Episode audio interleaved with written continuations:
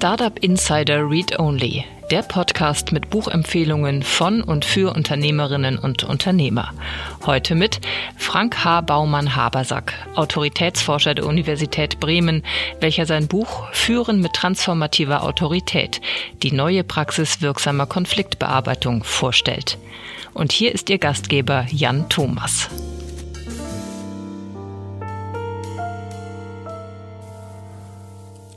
Ja, vielen Dank und herzlich willkommen zu Startup Insider Read Only. Ihr wisst ja, jeden Sonntag geht es hier um das Thema Bücher und zwar Bücher, die sich an Unternehmerinnen und Unternehmer richten. Da gibt es sehr, sehr viele spannende ähm, ja, Bücher, Neuerscheinungen, über die wir quasi mit den Autorinnen und Autoren immer sehr ausführlich sprechen. Und heute ist bei uns zu Gast Frank Baumann-Habersack, mit dem ich über das Thema Führung im Unternehmen sprechen möchte. Also wie führt man richtig? Was bedeutet eigentlich das Thema Autorität? Also wie sollte sich einfach der Arbeitgeber gegenüber Mitarbeitern verhalten? Und äh, damit verbunden eben auch das Thema Konfliktlösung. Und da hat äh, Frank ein super spannendes Buch geschrieben, und zwar Führen mit transformativer Autorität, die neue Praxis wirksamer Konfliktbearbeitung. Also ist ein bisschen komplexer Titel, aber er sagt ziemlich gut aus, worum es gleich geht. Deswegen äh, jeder von euch, der eine Führungsaufgabe wahrnimmt, entweder sei es als äh, Unternehmensführer oder auch eben im Team. Der sollte jetzt mal genau hinhören, denn Frank hat da eine ganze Menge an spannenden Praxistipps mitgebracht und äh, ja, ich glaube, das Buch hat, äh, hat seine Berechtigung. Das werdet ihr gleich hören. Ich bin gespannt auf euer Feedback. Auf jeden Fall freue ich mich, dass Frank bei uns ist. Doch zunächst mal zu dem Partner der heutigen Sendung und zwar ist das das Berliner Unternehmen Coffee Circle, das seit über zehn Jahren neue Standards für fairen Handel und Kaffeequalität setzt. Äh, immer auf der Suche nach dem besten Kaffee zieht es das Team von Coffee Circle in die entlegensten Gebiete der Welt Dabei pflegen sie direkte Handelsbeziehungen mit ihren Partnern und zahlen hohe Preise für hohe Kaffeequalität. Also ihr seht, es ist wirklich also auch ein Unternehmen mit Nachhaltigkeitsanspruch. Ein Euro pro Kilogramm Kaffee werden investiert in Anbauregionen, um das Leben der Farmer und ihre Familien vor Ort zu verbessern. Und deswegen sind sie für viele das Tor zu einer neuen Kaffeewelt. Online und in ihren Cafés zeigen sie, was es rund um den Kaffee zu entdecken gibt. Bei Coffee Circle findet man entsprechend all das, was man für eine gute Tasse Kaffee braucht, von nachhaltigen und außergewöhnlichen Bohnen über die passenden Maschinen bis hin zu Mühlen und Tipps für die Zubereitung. Ich persönlich kenne das Team von Coffee Circle wirklich schon sehr, sehr lange. Die sind auch immer auf, ich sag mal, allen großen Events in Berlin präsent und äh, kredenzen da ihren Kaffee. Es ist äh, direkt gehandelter Kaffee, frisch in Berlin geröstet für alle Zubereitungsarten und den findet man auch online und äh, sollte sich das unbedingt mal anschauen. Und für die Hörer dieses Podcasts gibt es noch einen ganz besonderen Hinweis und zwar bietet euch Coffee Circle an, wenn ihr jetzt bei coffeecircle.com startup-insider vorbeischaut, also coffeecircle.com startup-insider und dort den Code startup-insider eingebt, dann erhaltet ihr 20% auf eure Online-Bestellung. Macht das ruhig mal. Wie gesagt, Coffee Circle ist echt ein tolles Unternehmen mit einem hohen Anspruch an die Kaffeequalität und auch an den Umgang äh, mit ihren Mitarbeitern und Farmern. Von daher ist ein tolles Projekt und äh, ich glaube, es lohnt sich, das auf jeden Fall mal anzuschauen. Und damit kommen wir zu Frank Baumann-Habersack. Frank, ich freue mich sehr, dass du da bist. Herzlich willkommen bei uns im Podcast. Hallo. Hallo. Du, ähm, möchtest du dich vielleicht im allerersten Schritt mal vorstellen, um mal so ein bisschen einzuordnen, warum wir heute reden? Ja, mein Name ist ja bekannt. Ich bin äh, 49 mittlerweile, habe viele Jahre in Unternehmen gearbeitet, war auch mal selbstständig äh, als Unternehmer und äh, war in unterschiedlichen Branchen tätig, auch als Führungskraft, habe dadurch natürlich ganz viel Erfahrung mit Führen und Folgen und eben auch Autorität gemacht. Und natürlich wie alle anderen auch, habe ganz viel Autoritätserfahrung in Schulen und Bildungseinrichtungen gemacht. Und das hat sich irgendwie durch mein Berufsleben gezogen. Habe verschiedene Sachen studiert, äh, am Ende nochmal Mediation, Konfliktmanagement und bin irgendwann in die Wissenschaft äh, reinge, reingerutscht, so, so könnte ich das sagen. Also ich komme sozusagen aus der Praxis, bin in die Wissenschaft gegangen. Für manche ist es andersrum, die kommen aus der Wissenschaft und gehen in die Praxis. Ja, und ich bin seit gut einem Jahr jetzt hauptberuflich tätig als Forscher. Ich erforsche grundlegend das Thema Autorität in einer neuen Art, weil es gibt natürlich ganz viel, aber es gibt eine neue Form, eine neue Haltung zur Autorität, die ist noch nahezu unbekannt. Und die erforsche ich jetzt an der Universität Bremen als externer Wissenschaftler. Und das ist das, was ich eigentlich täglich tue. Bevor wir über Autorität im Speziellen sprechen, ähm, du bist sehr stark im Konfliktbereich verankert. Was, was reizt mhm. denn an, an Konflikten? Naja, also es hat zwei Facetten. Die eine ist eine biografische Geschichte. Ich habe nie wirklich gut gelernt, äh, früher mit Konflikten umzugehen. Ich hatte irgendwie nicht so hilfreiche Vorbilder, dass ich äh, Konflikte gut bearbeiten konnte. Das heißt, ich war immer interessiert, ja, wie kann ich das denn irgendwie besser machen? Und dann, was ich eben äh, gesagt habe, ich habe eben nochmal Mediation, Konfliktmanagement studiert, auf wissenschaftlicher Basis an der Viadrina in Frankfurt-Oder mich eben auch nochmal wissenschaftlich damit zu beschäftigen. Denn es gibt natürlich als Berater und Mediator hast du ganz viele Ausbildungen und Fortbildungen, wie du es praktisch äh, vollziehst. Also wie kannst du Konflikte praktisch lösen, wie kannst du sie mediieren, bearbeiten. Aber ich war eben nochmal tiefer interessiert, was wird denn dazu überhaupt geschrieben, was gibt es da für Forschung und so weiter. Und das sind eigentlich so die zwei Zugänge. Also einer so ein ganz persönlich privater biografischer, äh, den ich über viele Jahrzehnte mir erarbeitet habe tatsächlich und dann jetzt eben der wissenschaftliche. Mhm. Und welche Art von Konflikten, also kannst du uns da mal Beispiele geben, welche Art von Konflikte sind das, mit denen du dich da beschäftigst?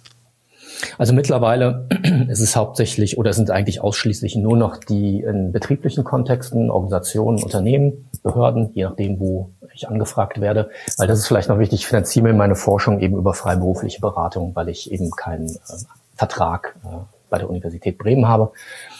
Das heißt also, ich werde angefragt in Organisationen und ja, und äh, am meisten und am größten Spaß macht mir tatsächlich die Mediation oder die Bearbeitung von Konflikten in Gesellschaftergremien und Vorständen oder Geschäftsführung, weil ich da eben selber auch mal war in der Situation, ja, einmal als Vorstand beziehungsweise als Gesellschafter.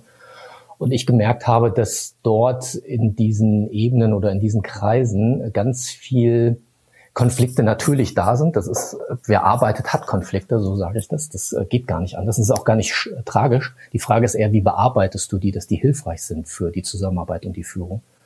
Und gerade auf den Ebenen, so ist meine Erfahrung über die vielen Jahre, gibt es relativ wenig hilfreiches Wissen dazu. Also alle arbeiten irgendwie mit Konflikten, aber man könnte das wesentlich hilfreicher, effizienter, ähm, ja, hilfreicher gestalten. Und das ist eigentlich so mein, meine Idee. Und da bin ich unterwegs. Mhm.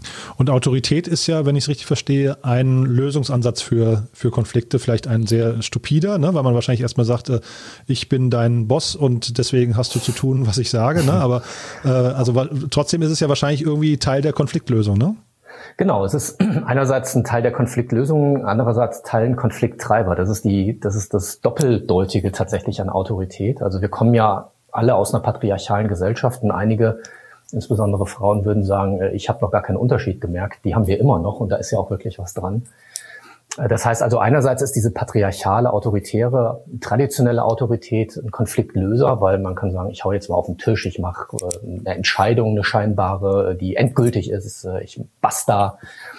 Ja, das ist eine Konfliktlösungsvariante, die ist aber meist nicht mehr so hilfreich, weil unsere Welt sich ja verändert hat. Da muss ich, glaube ich, keinem irgendwie was erzählen und keiner, wie unsere Welt sich verändert hat. Und dann wird Konfliktbearbeitung über die klassische, traditionelle Autorität nicht zum Löser oder zur, zur hilfreichen Form der Konfliktbearbeitung, sondern eher zum Problem und zur Blockade.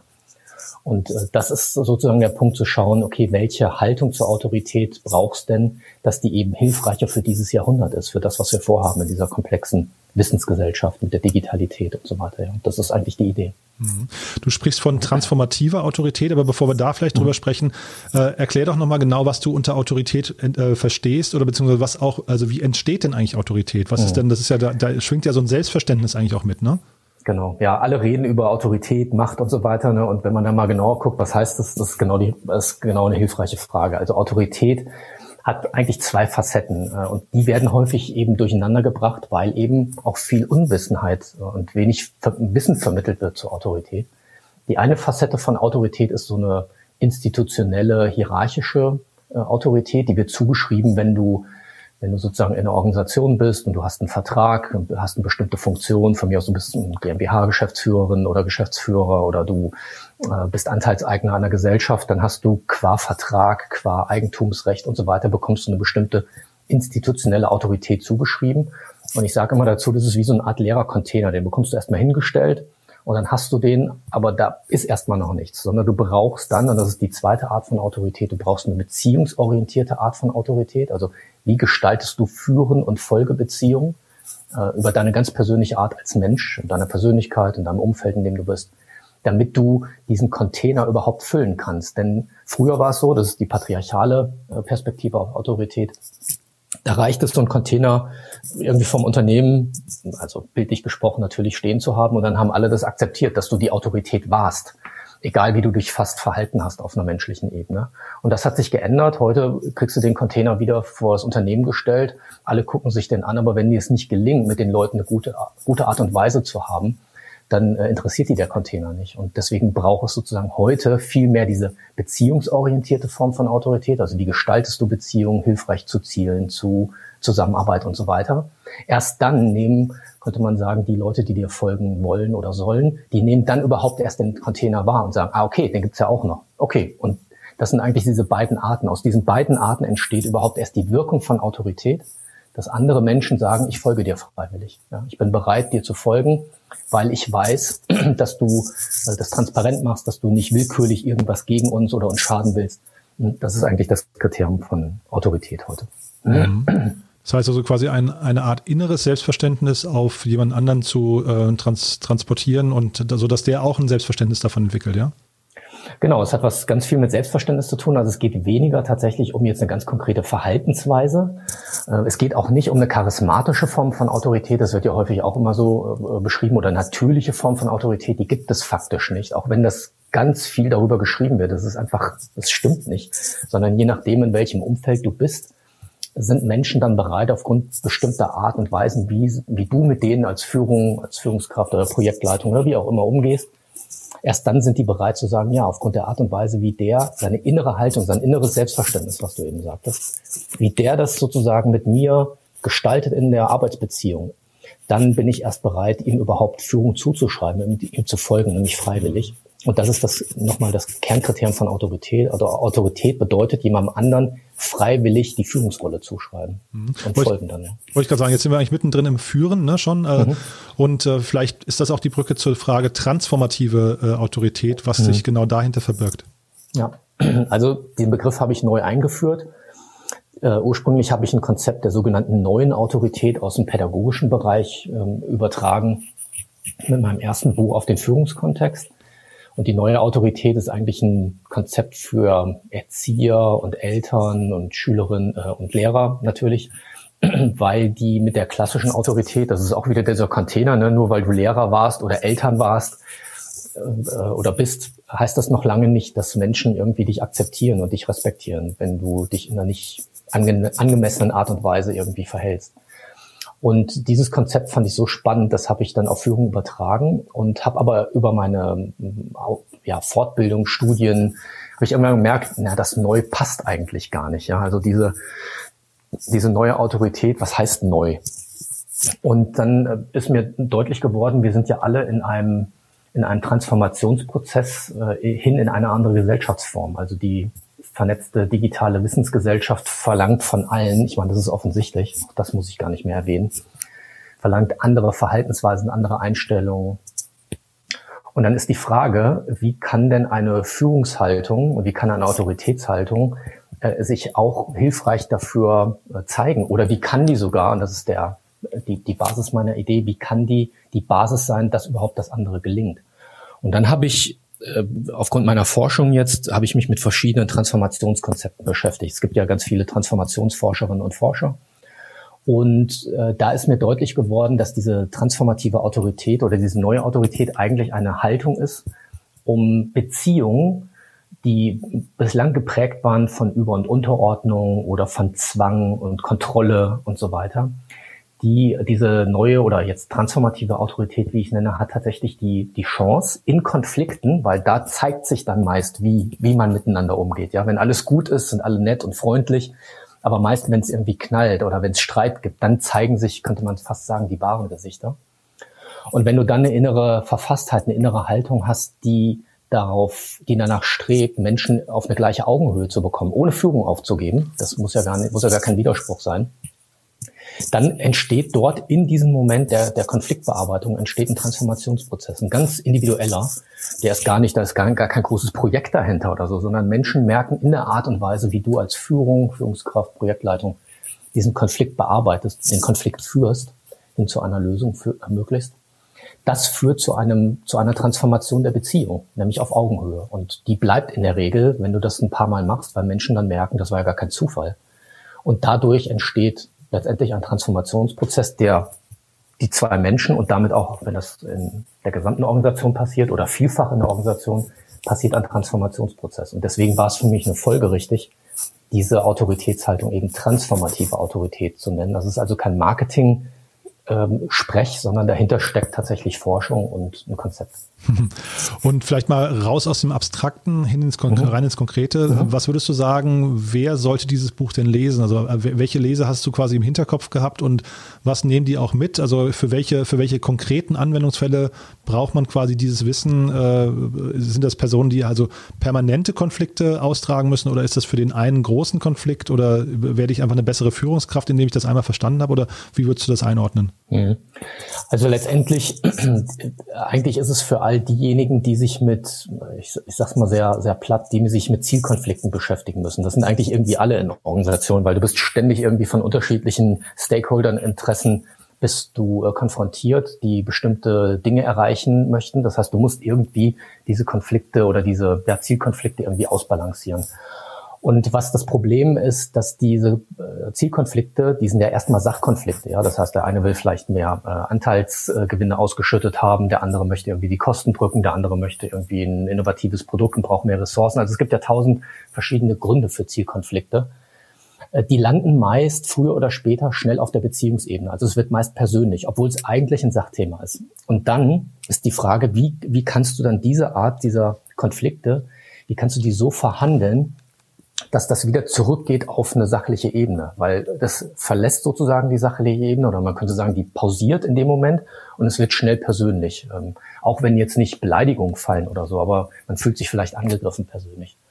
Und dann kann es gut sein, wenn diejenigen, die sich damit beschäftigen und sagen, ja, ich bin irgendwie konfrontiert damit, diese Zielkonflikte zu managen oder zu, zu bearbeiten, Dafür ist es gut, äh, dieses Buch zu lesen, weil einerseits ich einen ganz konkreten Ablauf gebe. Also ich nenne es ja, Konflikte wollen verhandelt und nicht entschieden werden. Das heißt also, ich habe dort einen Verhandlungsablauf dargestellt mhm. und äh, ausgearbeitet, an dem man sich ein bisschen langhangeln kann, den man dann auch zu seiner eigenen äh, Persönlichkeit anpassen kann, weil nur dann ist es ja auch glaubwürdig. Ähm, und das ist das Transformative da wieder ran, in der Art und Weise, wie dieser Verhandlungsablauf vollzogen werden könnte, kann auch diese transformative, kann dieser transformative Prozess in der Beziehung stattfinden. Das heißt also für alle diejenigen, die sich damit beschäftigen wollen, ist das in jedem Fall was. Und äh, grundsätzlich überall dort, wo Führung nicht mehr mit Zwang funktioniert und mit Kontrolle, also wo du angewiesen bist darauf, dass Menschen aus sich heraus mitwirken, weil sie sich respektiert fühlen, weil sie sich geschätzt fühlen, weil sie sich nicht veräppelt fühlen. All in diesen Umfelden, also diejenigen, die damit konfrontiert sind, die, äh, für die ist sicherlich das Buch, weil das ist ja diese neue Autoritätshaltung, diese transformative Autorität, äh, damit Menschen eben freiwillig sagen, ja, ich mache mit. Mhm. Ja, und also der Umfang des Buches ist auch so, dass man es wahrscheinlich relativ schnell weglesen kann. Ne? Ähm, ich, genau. bin, ich bin hängen geblieben nochmal bei einem Kapitel und zwar die Zukunft von Konflikten. Da hast du das mhm. Thema Algorithmen reingebracht. Äh, ja. Das würde ich gerne nochmal, wenn du uns da nochmal kurz durchführen kannst, so als quasi spannenden Ausblick für die Zukunft. Mhm. Genau, also es ist ja viel, viel äh, oder es wird viel, so muss ich es vielleicht sagen. Es wird viel über das Potenzial und die Möglichkeiten von Algorithmen gesprochen. Also das sind, könnte sagen, automatisierte Entscheidungsprogramme, so, die nach bestimmten Regeln ablaufen. Da ist erstmal per se gar nichts dagegen einzuwenden, weil natürlich führen sie, wenn du bestimmte betriebliche Prozesse, betriebliche Entscheidungen über solche Algorithmen, über eine Software abwickeln lässt, sind die natürlich effizienter, weil du eben kein Mensch mehr dafür brauchst. Das läuft eben automatisiert. Das heißt also, du hast auf jeden Fall betriebswirtschaftlichen Effizienzgewinn. Das Problem ist nur dabei, und das passiert immer mehr, dass mittlerweile also zum Beispiel es Software gibt, die Bewerberinnenauswahl äh, softwaremäßig, also die Vorauswahl, das macht schon die Software und das macht ein Algorithmus. Und da gibt es ganz viele äh, Untersuchungen mittlerweile dazu und, und Berichte, dass diese Software, die muss ja gefüttert werden mit Trainingsdaten, damit die überhaupt eine Entscheidungsgrundlage hat dass es sozusagen unbewusste Wahrnehmungsfehler gibt, so nenne ich das mal äh, ein bisschen laienhaft. Und äh, da sind häufig ähm, sexistische oder rassistische ähm, wir, Vorurteile enthalten. Die, das war gar nicht geplant, aber das ist einfach in den Daten enthalten, weil wir eben auch noch in einer mit Rassismus durchsetzten Gesellschaft sind. Das muss ich ja auch gar nicht irgendwie groß weiter erläutern, das ist offensichtlich. So, und wenn dann äh, solche Entscheidungen getroffen werden, dann äh, weiß gar keiner, ja, wer ist denn jetzt dafür verantwortlich, dass diese, dass diese Entscheidung dem Gleichbehandlungsgrundsatz beispielsweise widerspricht. Also wen kann man dafür verantwortlich machen? Das heißt also, wir werden äh, mit einer Situation konfrontiert, einerseits, dass Algorithmen Entscheidungen treffen, auf die eine Autorität, also eine Führungskraft oder eine letzte Instanz kaum noch eine Auswirkung hat, weil sie es vielleicht gar nicht weiß, wie da entschieden wird die eine Seite des, des Risikos und darauf weise ich hin, dass wir uns da mal drüber unterhalten sollten. Eine andere Teil ist, dass äh, sicherlich auch einige ähm, Algorithmen dazu beitragen. Das ist das Algorithmen Management, das ist in den USA schon vertreten, beispielsweise der, also Uber nutzt es, Amazon nutzt es und so weiter. Ich habe von Zalando teilweise gehört, die nutzen das auch oder ähnliche Tools. Und die basieren darauf, dass die Menschen, die Workforce, so würde man das mal vielleicht ähm, sehr, sehr platt formulieren, die wird über Algorithmen gesteuert, also die Personaleinsatzplanung. So und ähm, äh, die, da findet aber auch das Controlling darüber statt, also die Überwachung auch der Menschen, wie die denn arbeiten. Also verhalten die sich so oder werden, äh, arbeiten die so, wie sie vorgesehen waren von dem Algorithmus. Es muss ja ein Abgleich stattfinden, damit eine Steuerung stattfindet. Und da kann es durchaus auch passieren, wenn natürlich dann Konflikte entstehen, dass dann, und das ist meine, meine, mein Ausblick, dann kann es sein, dass Menschen irgendwie gar nicht mehr äh, sich beschäftigen und sich mit einer Führungskraft auseinandersetzen können, weil die gibt es dann nicht mehr. Das hat ja dann ein, ein Algorithmus entschieden, sondern die sind damit konfrontiert zu sagen, ja, was mache ich denn jetzt? Ja, dann mache ich halt das, was ich denke, was das Unternehmen will. Und das Risiko dabei ist, sprichst du nicht mehr mit den Leuten, sondern äh, also Konflikte haben ja auch immer das Potenzial, dass etwas sichtbar wird, was äh, ungedacht passiert ist, was nicht beabsichtigt war, aber mhm. was passiert ist. Mhm. Das heißt, da ist ein kreatives Potenzial ähm, auch immer in Konflikten enthalten. Und wenn du aber nicht mehr das Gespräch hast, weil du gar kein Gegenüber mehr hast, mit dem du diesen Konflikt austragen kannst, weil ein Algorithmus einfach entschieden hat und fertig, du hast keine Widerspruchsmöglichkeit, dann ist das Risiko für Unternehmen da, dass dieses kreative Potenzial, diese Missverständnisse im besten Sinne, die auch immer eine Chance für Innovation sind, die kommen überhaupt nicht zu tragen. Und das ist, finde ich, für Organisationen ein großes Risiko, äh, diesen, diesen ähm, unbedachten oder eher unberücksichtigten Kreativpool, äh, der wird überhaupt nicht mehr genutzt. Der, der liegt brach. Und äh, darauf möchte ich darauf hinweisen, dass wir uns das auch mal anschauen sollten. Also an welchen Stellen, das ist die Botschaft, sollten wir weiterhin das auch nutzen, weil es hilfreich ist, dass Algorithmenkonflikte entscheiden oder zu Entscheidungen kommen. Mhm. Und an welchen Stellen ist es vielleicht besser, eben nicht den Algorithmus einzusetzen, auch wenn er scheinbar effizienter ist, weil wir das Risiko, das kreative Potenzial aus Konflikten äh, gar nicht mehr nutzen können. Das, das ist eigentlich der Ausblick und äh, da bin ich mal gespannt, was in den nächsten Jahren sich entwickeln wird dazu. Also im Sinne Reibung erzeugt Energie und wo keine Reibung, da ja. keine Energie. Exakt. Äh, und ja. dann ist wieder die Frage, ne, in welcher Art wird mit der Reibung umgegangen? Also nur sich zu reiben, um Energie zu erzeugen, das äh, kann eher auch äh, desaströs werden. Ja. Sondern äh, es ist eher die Frage, also wie kannst du dann diese äh, Energie, die durch Reibung entsteht, wie kannst du die gut und hilfreich bearbeiten? Und das ist ja auch wieder dann die Idee dieser transformativen Autorität in der Konfliktbearbeitung, ja. Fantastisch, Frank. Also ein sehr, sehr äh, schneller, aber wirklich sehr spannender Ritt, muss ich sagen, durch das Thema transformative Autorität. Sag mal, wer soll sich denn bei dir melden ähm, äh, und äh, wie erreicht man dich am besten? Ja, ich also melden kann sich können sich diejenigen, die einerseits interessiert sind, vielleicht bei der Forschung mitzuwirken. Also ich bin immer auf der Suche natürlich. Das wird jetzt im nächsten Jahr starten die Feldstudie dazu, die sagen, ja, ich bin in der Führung, egal welche Organisationsgröße, Deutschland, Österreich oder Schweiz, die sagen, ja, sie möchten irgendwie mitwirken. Dann äh, kann man sich bei mir auf der Internetseite baumann-habersack.de registrieren und sagen, ich mache dann mit, ich würde mich dann melden. Und diejenigen, die sagen, ja, ich finde das ganz spannend irgendwie, wir sind ein Gesellschafterkreis und wir haben irgendwie Themen oder wir sind Geschäftsführungs- oder Vorstandsgremium oder so, das ist ja meine Haupt, Haupttätigkeit, um die Forschung zu finanzieren die sagen, ja, wir würden ganz gerne mal eine, vielleicht in einer anderen Art und Weise unsere Konflikte begucken oder in der Art, Art und Weise, wie wir Entscheidungen treffen. Die können sich natürlich auch melden, wenn sie Lust haben. Ja, Super. Und dann gilt auch wieder baumann-habersack.de. Alles klar. Verlinken wir auch in den Show Notes. Und ja, Frank, wie gesagt, sehr, sehr spannend, was du erzählst. Und es ist ein tolles Danke. Buch. Äh, vielen Dank erstmal für die vielen Einblicke. Danke, sehr gerne. Ja, bis bald. Bis bald. Ciao.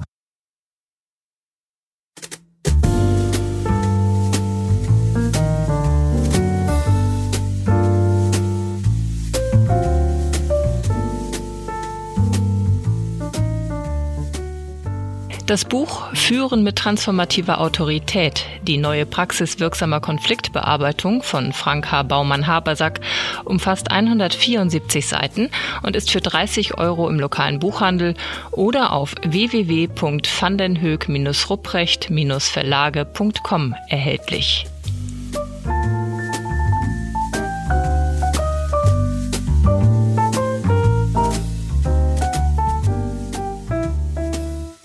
Ja, das war also Frank Baumann-Habersack und ich äh, sage nochmal vielen, vielen Dank an Frank, an euch fürs Zuhören.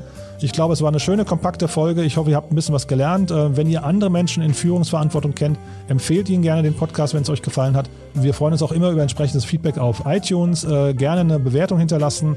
Ihr wisst ja, wir pflanzen einen Baum für jede Bewertung. Von daher tut ihr nicht nur uns was Gutes, sondern auch quasi einmal den anderen Menschen, die den Podcast dann finden, aber auch der Natur. Ja, und zu guter Letzt äh, nochmal vielen, vielen Dank an Coffee Circle. Ihr habt es in Erinnerung, coffeecircle.com-startup-insider.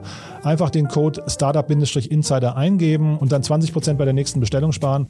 Auf jeden Fall mal vorbeischauen. Ist wie gesagt ein ganz tolles Unternehmen. Und äh, ja, in diesem Sinne vielen Dank. Euch vielen Dank fürs Zuhören und bis nächste Woche. Ciao.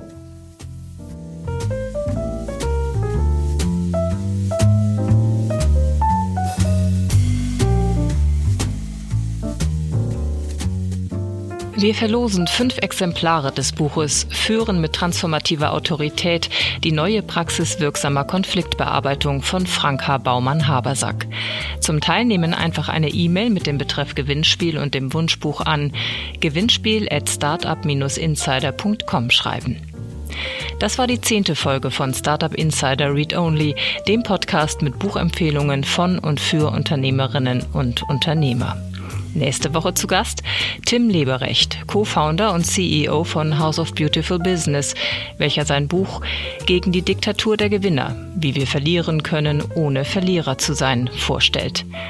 Alle weiteren Informationen zu diesem und allen weiteren Podcasts von Startup Insider erhält man auf www.startupinsider.de.